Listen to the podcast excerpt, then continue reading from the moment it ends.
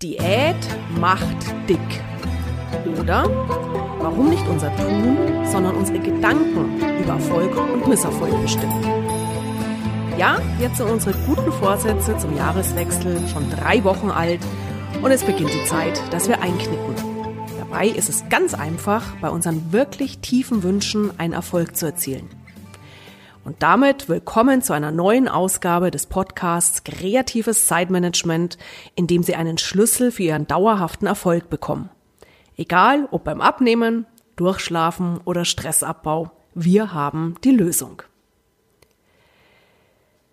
Du bist, was du denkst, und wir werden zu dem Menschen, von dem wir glauben, dass wir es sind. Klingt es kryptisch? Klingt es nach Chaka Chaka, du kannst alles schaffen, was du willst? Quatsch. Nein, so meine ich es nicht.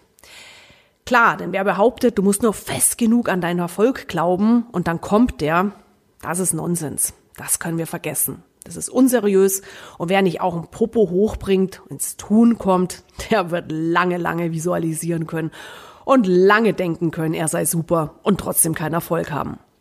Nee, was ich meine, ist, welch ungeheure Kraft unsere Gedanken auf unser Tun und auf den damit verbundenen Erfolg haben. Wenn wir glauben, dass etwas eine Wirkung hat, eine bestimmte Wirkung hat, dann wird diese Wirkung tatsächlich auch eintreten. Und das ist wissenschaftlich bewiesen. Beispiel 1 Zimmermädchen. Einer Gruppe von Zimmermädchen in einem Hotel wurde erklärt, dass Staubsaugen rund 2000 Kalorien pro Stunde verbraucht. Den anderen wurde dies nicht gesagt. Nach einem Monat wurde, wurden alle Zimmermädchen gewogen, vermessen und es hat sich gezeigt, dass die Informierten über den Kalorienverbrauch im Schnitt ein Kilogramm Körpergewicht verloren hatten. Obwohl sie anscheinend in ihrem anderen Alltag nichts weiter verändert haben, genauso weitergelebt haben wie vor der Information ein Kilo weniger. Beispiel 2, Fitnessdrink. Probanden bekamen einen Drink.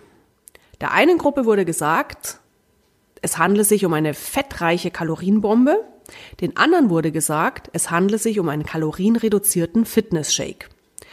Im Anschluss ermittelten die Forscher den Anteil des Hungerhormons Krelin, der normalerweise nach einer Mahlzeit absackt. Ergebnis? Die Probanden, die glaubten, der Fitness-Shake sei nicht besonders nahrhaft gewesen, die hatten einen höheren Hungerwert im Blut, also einen höheren Krelinwert im Blut, als die Gruppe, die dachten, sie haben die Kalorienbombe zu sich genommen. Beispiel 3. Schlafen. Probanden wurden ins Schlaflabor eingeladen und der einen Gruppe wurde gesagt, sie hätten in der letzten Nacht aufgrund der ermittelten Messdaten echt schlecht geschlafen. Der anderen Gruppe wurde gesagt, sie hätten perfekt, genial, erholsam geschlafen. Nun mussten beide Gruppen einen Konzentrations- und Leistungstest absolvieren und dreimal dürfen sie raten, die Gruppe, die glaubten, sie hätten schlecht geschlafen, schnitten deutlich schlechter ab. Völlig egal, ob der Schlafstatus tatsächlich gut oder schlecht gewesen sei. Allein zu glauben, ich habe schlecht geschlafen, hat die Konzentration, die Leistungsfähigkeit gesenkt. Beispiel 4. Stresseinschätzung. Probanden sollten in einem Fragebogen unter anderem folgende Statements bewerten. Stress schwächt meine Gesundheit und Vitalität oder unter Stress komme ich erst so richtig in Fahrt und leiste mehr. Anschließend wurde ihnen gesagt, Überraschung, Überraschung, gleich müsst ihr eine Rede vor einer Gruppe halten. Das war nicht der Fall, nur die Ankündigung kam und dann wurde beobachtet, was passiert mit dem Probanden. Es wurde Blut abgenommen, es wurden die ähm, körperlichen Reaktionen ausgewertet und es zeigte sich, dass diejenigen, die sich vorher als stressanfällig eingeschätzt hatten, eine deutlich stärkere Stressreaktion hatten schweißnasse Hände, höherer Cortisolspiegel im Blut. Fazit. Unsere Gedanken bestimmen, welche Reaktion unser Körper zeigt.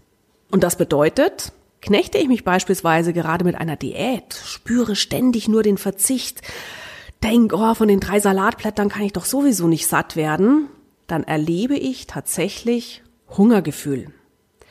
Sage ich mir aber, bei meiner Esserei. Mm, das ist ein Genuss. Ich empfinde es als Schlemmerei. Schön angemachter Salat, ein leckeres Steak, auch wenn es kalorienreduziert ist. Aber ich bewerte es als Schlemmerei. Dann sinkt mein Hungerhormon Krelin und ich werde tatsächlich länger über den Tag weniger Hunger verspüren, werde mich fitter fühlen. In der Medizin kennen wir diesen Effekt als Placebo-Effekt, wenn eigentlich inhaltslose Medikamente eine Wirkung hervorrufen. Sei es ein erwünschter positiver Effekt, ein Placebo-Effekt oder auch zum Beispiel kennen wir aus der Medizin einen unerwünschten negativen Effekt, den Nocebo-Effekt. Im Punkto Schlafen erlebe ich das in letzter Zeit häufig bei Menschen, die mit ihren Smartuhren alles tracken, was sie machen und am nächsten Tag leider sehen, dass sie nicht durchgeschlafen haben.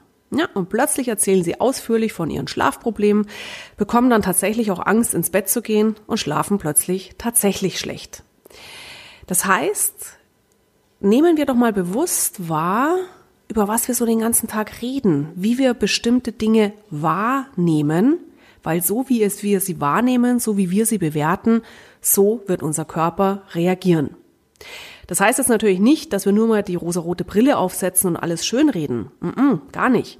Es heißt auch nicht, dass wir nur mehr Wasser trinken sollen und dabei fest dran glauben sollten, es sei der Wahnsinns-Kalorienshake. Nee, es heißt, dass wir versuchsweise mal genau anders denken könnten, als wir es normalerweise tun. Dass wir nicht den Blick auf den Stress richten, auf die stressige Fahrt durch den Pendlerverkehr, sondern auf die warme Geborgenheit im Auto oder im Zug. Dass wir nicht ständig davon reden, wie anstrengend unser Job ist, wie nervig die Kollegen oder wie unfair der Chef, sondern auf die positive Auswirkung unserer Arbeit uns konzentrieren. Das heißt, gedanklich den Schalter umlegen, andere Dinge wahrnehmen, anders bewerten. Unsere Gedanken lenken unsere körperlichen Reaktionen und sie lenken dann auch unser Tun. Das kennen wir, wenn wir denken, wir schauen heute echt schlecht aus, wenn wir uns minderwertig fühlen, ja, dann werde ich mich vielleicht auch bei einer Party ein bisschen absondern, werde nicht so kontaktfreudig auf andere Menschen zugehen, mit dem Effekt, ich erlebe mich tatsächlich als minderwertig. Oder wenn wir glauben, wir sind Opfer der Umstände oder unserer bösen Kollegen, böser Vorgesetzten, na, dann sehen wir bald auch nur noch unsere Feinde um uns herum, geben Verantwortung ab und das, was wir denken, es ist, wird auch kommen. Was wir denken, das strahlen wir aus, das ziehen wir an. Wie eine Art selbsterfüllende Prophezeiung. Und das ist selbst bei biologischen Abläufen wie Essen, Trinken oder Lachen. In meinem Buch geht ja doch, habe ich ja mal die So tun als ob Methode empfohlen. Tu so, als ob du das bist, was du werden willst. Du willst gut drauf sein? Dann tu so, als ob du gut drauf bist, lache, hüpfe und plötzlich ist die gute Laune schlagartig da. So, was machen wir jetzt? Ich werde in den kommenden Tagen mal ausprobieren, mein Essen als Schlemmerei zu sehen. Egal, ob ich einen Apfel, ein Müsliriegel oder ein Glas Wasser habe. Und dann beobachte ich mal, ob die Beobachtung der Wissenschaftler auch bei mir zutrifft. Weil Hunger habe ich eigentlich ständig. Und ich kenne es von mir, dass ich im Kopf habe, ja, ein Apfel macht mich nicht satt, äh, eine kleine Zwischenmahlzeit, äh, die brauche ich unbedingt, um über die Runden zu kommen.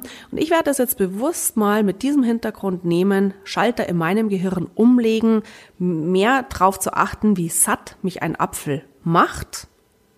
Und dann werde ich gerne berichten.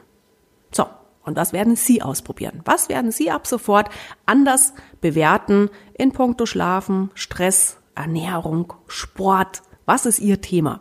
Teilen Sie es gerne bei uns im Blog auf der glücksfactory.de.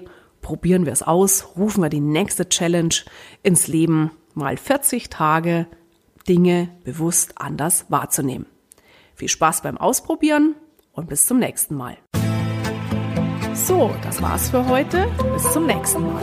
Wenn Sie nicht so lange warten wollen, Sie wissen ja, mehr Inspirationen gibt's auf meinen Webseiten www.kreative-chaoten.com, in meinem Blog www.glücksfactory.de, bei den Online-Kursen unter www.gehtjadoch.com und natürlich in meinen Büchern.